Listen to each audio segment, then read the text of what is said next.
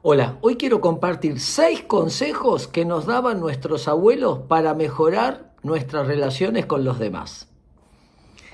Anoté acá, acepta a los demás como son. Para lograr el cambio en el otro, la puerta de entrada se llama aceptación. Si la casa es el cambio, la puerta de entrada es aceptar como el otro es. El 78% de los problemas de pareja no se resuelven. Hay un poder maravilloso cuando uno acepta al otro como es. Segundo, oí más y habla menos. Cuando uno escucha, está mostrando interés, está mostrando un tipo de empatía. Me importa lo que me estás diciendo. Tercero, interés genuino en el otro. Contame cómo fue, qué hiciste, qué pasó, cómo es tu trabajo.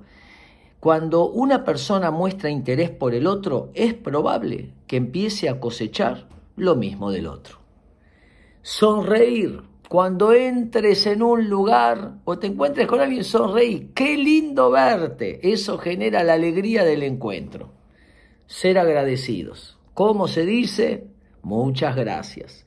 Y el último, la apreciación o la validación. Busca algo bueno en los demás y decíselo. A todos nos gusta que nos validen. Tenemos un cartelito invisible que dice haceme sentir importante. Bueno, seis consejos que nos daban nuestros abuelos que vale la pena, sin lugar a dudas, volver a tenerlos en cuenta.